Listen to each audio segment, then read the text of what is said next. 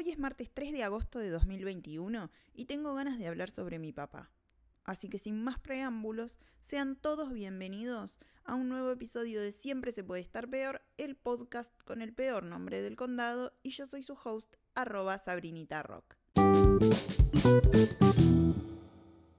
¿Y por qué estoy hablando de mi viejo? Simple, porque un día como hoy, pero de 1951, en Rivera, el departamento de Rivera, para los que no conocen Uruguay, nacía Manuel Marcos Rosa, o sea, mi papá. Quien de no ser porque cerró sesión hace bastantes años, hoy estaría cumpliendo 70 años de vida. Así que salud papá, beso al cielo. Bueno, y para los que no saben, mi padre se murió de leucemia en 1992, o sea que hace 29 años, sí, hace 29 años. Con lo cual yo no tuve la oportunidad de compartir mucho con él porque tengo 34 ahora, o sea, era muy chiquita. Y si le soy totalmente sincera, creo que ni siquiera tengo recuerdos con él. O sea, no, no, no tengo una situación de, no sé, ay, me acuerdo cuando me despertaba a tomar el, el desayuno y estaba mi papá ahí.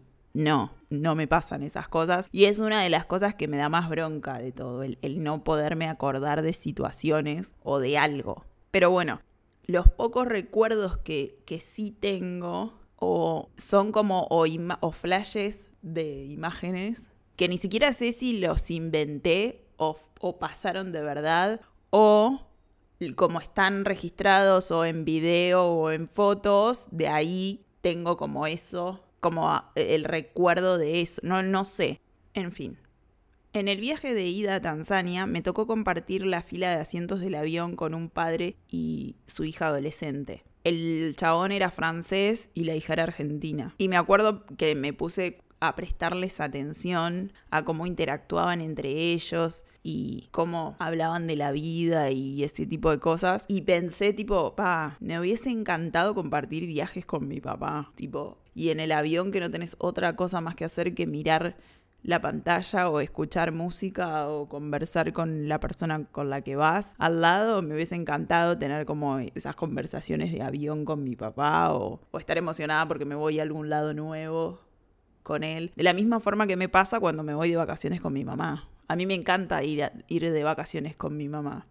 Lo disfruto muchísimo porque son cosas que tengo y que comparto con, ella. ¿Entendés? Son recuerdos que tengo con ella. Y entonces me encanta viajar. Y así como me encanta eh, viajar con mi mamá, me hubiese encantado viajar con mi papá. Y creo que esa fue la, la última vez que me dio como que activamente me dio pena y dije, la puta madre, extraño a mi papá o no sé si es extrañar, pero fue tipo la puta madre, qué pena que yo no, no, no pueda compartir este tipo de situaciones cotidianas o no tan cotidianas con, con él. Y además está la parte de que tampoco me pude formar una opinión propia sobre él. Porque al haberse muerto cuando yo tenía seis años, la mayoría de las cosas que yo sé es, las sé por terceros, por gente que sí tuvo la oportunidad de vivirlo y de compartir experiencias y momentos de, la vida.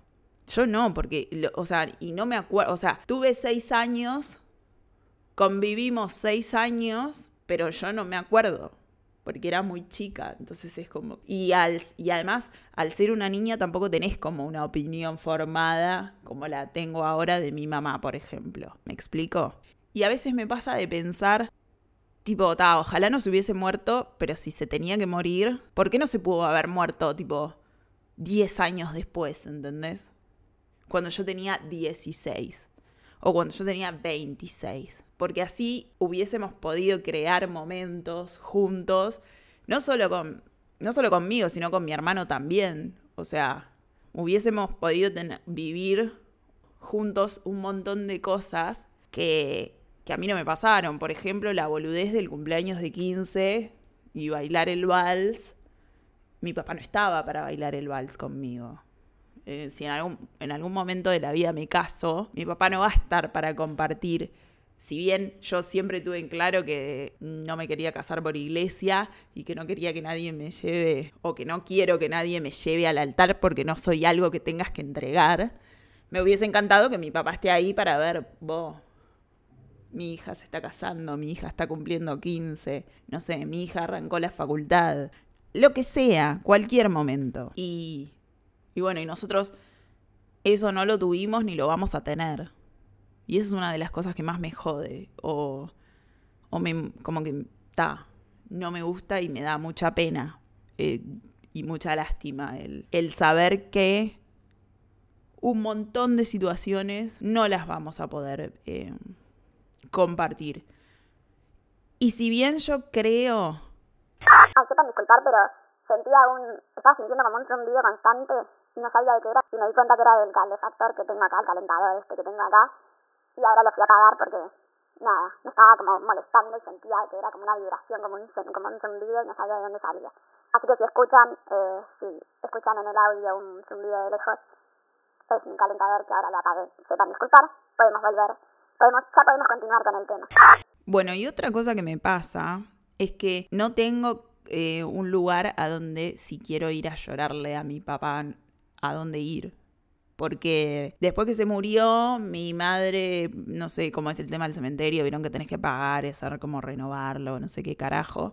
Y bueno, y eso después nunca se hizo, por X motivo, pero nunca se hizo. Además, honestamente, no somos una familia que vaya al cementerio. De hecho, a mí hoy me parece totalmente innecesario. Como que siento que que estoy más cerca hablando de, hablándole a mi viejo desde acá, desde mi casa, que si voy al cementerio a, llorarle a una tumba donde no hay nada. Eso siento, siento que eh, ya está. Pero bueno, cada uno, eh, reconozco que hay pila de gente a la que le ayuda a ir al cementerio y, es, y su proceso sanador pasa por ese lado. Así que está, mientras te haga bien, bienvenido sea y listo. Pero a mí, en mi caso, y creo que en el caso de mi familia, no, no es algo a lo que, que nos guste hacer o que estemos interesados en hacer. Pero bueno, está. Eh, por muchos años yo no podía hablar de mi papá sin angustiarme, ni ponerme a llorar, ni nada. Y cuando tenía 21 o 22, dije, bueno, esto hay que resolverlo porque ya está, es hora de dar vuelta a la página, cerrar el círculo como se puede, move on. Eh, y fui al psicólogo fui psicólogo y estuve seis meses con haciendo terapia con un tipo, un viejo, me acuerdo que era un viejo canoso, cra el tipo, cra, genio total. Y, y era muy como, muy directo con las cosas que decía. Y fui seis meses y a los seis meses me di cuenta que, bueno, esto ya lo superé, no tengo que por qué seguir viniendo. Y lo hablé, lo charlamos con el tipo y me dijo, me dio la alta, básicamente, y listo. Y solucioné ese problema, desbloqueé, pasé de pantalla. Listo. Y a partir de ese momento es que puedo hablar de mi papá sin ponerme, sin que me resulte angustioso o me ponga a llorar o me vengan ganas de llorar. Así que a mí la terapia me funcionó por ese lado. Algo que tengo ganas de hacer de todas formas es hablar con gente que sí lo conoció y que compartió parte de su vida con él y grabar los testimonios que, y las cosas que tengan para decir. Un poco para mí, como para conocer más quién fue mi papá y también para que quede como, como legado a futuro, ¿entendés? Si, porque si al José el día de mañana se le ocurre tener hijos, y lo meto al José porque yo creo que no voy a tener hijos, no es algo que me que me quite el sueño o que quiera hacer en el corto plazo o en el mediano plazo o en capas que hasta en el largo plazo, no es algo que me interese, no importa, eh, para que quede registro, porque a mí, por ejemplo, ahora me pasa que de mis abuelos paternos no sé nada. ¿Entendés? No lo es como que no sé quiénes son. Tengo una foto de cada uno, creo, y nada más. No sé quiénes son, no sé qué hicieron de su vida, no sé cómo vivieron su vida, no sé nada. Y, no me, y me gustaría que no les pase eso a las generaciones futuras si es que esta familia tiene generaciones futuras.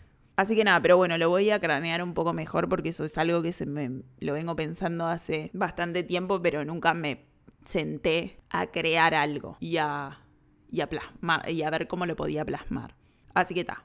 Dicho esto, bueno, quiero hacerle un gran shout out a mi mamá, que la verdad es que es un, una cra, porque si se ponen a pensar quedó viuda con 35 años, o sea, con la edad que tengo yo ahora, tengo 34, pero da igual. Y dos pibes y la remó como una campeona y nunca quiso rehacer su vida porque se dedicó a, a criarnos a mi hermano y a mí y a que no nos falte nada. Lo cual me hace acordar mucho a la canción de Clara también. La de No te va a gustar. Me hace acordar mucho a eso. Es como que mi madre nunca quiso volver a hacer su vida. Como que se le murió su amor, su gran amor se le murió y, a cagar. Ya está. Em, así que nada, gracias por todo, Ma. Te amo. Gracias, gracias, gracias. Y bueno, y capaz que no tengo recuerdos personales de mi papá, pero sí tengo recuerdos musicales de él. Así que ahora me voy a tomar un vaso de agua y les cuento sobre la música que me dejó mi papá. Como les dije, si hay algo que me dejó mi papá es música. Y si en casa se escuchaba, ponele, si en algún momento se escuchó plena, onda Caribe con K, Borinquen, eh, Cumanacao, ese tipo de, de música fue por mi papá. Es más, recuerdo que habían cassettes en mi casa y estoy completamente segura de que eran de él porque mi mamá, eh, a mi mamá no le gusta la plena, mi mamá escucha música disco, así que nada, era él. Y otra de las cosas que, que tenía mi papá y que recuerdo es que le encantaba Juan Luis Guerra. Y creo que esa se convirtió en mi conexión con él al día de hoy. Es escuchar a Juan Luis Guerra y pensar inmediatamente en mi papá. Fija. Y es por eso que vieron que yo siempre les recomiendo eh, documentales para ver y cosas. Bueno, esta vez aprovecho para comentarles que en HBO hay un nuevo show que mm, de Juan Luis Guerra, que en realidad es como un show presentación de su nuevo disco, que se llama Juan Luis Guerra. Em, ¿Cómo es que se llama? Juan Luis Guerra entre mar y palmeras. Y fue grabado en una playa en, República Dominicana y está, bueno, la playa está hermosa y el show está increíble. Así que se los recomiendo. Yo lo vi en HBO Max, en streaming, pero, usted, pero sé que lo están dando en el cable en HBO 2, así que lo pueden ver por ahí. Y nada, se lo súper recomiendo. Además el tipo es el puto amo de la bachata y el merengue, así que nada. Aplausos. Y ya que estoy con las recomendaciones, también aprovecho para recomendarles una película que está en Netflix que se llama Fatherhood o Paternidad en español, que es con Kevin Hart, porque se van a morir de amor con la nena que hace de, la hija de Kevin Hart. Además la historia está buena, está entretenida, así que nada, se los recomiendo que si no la vieron, vayan a verla. Creo que no tengo más nada para decirles. Feliz cumpleaños, papá. Y a ustedes, eh, nada, nos hablamos la semana que viene. Sean felices, disfruten de su familia. Ni nos vimos.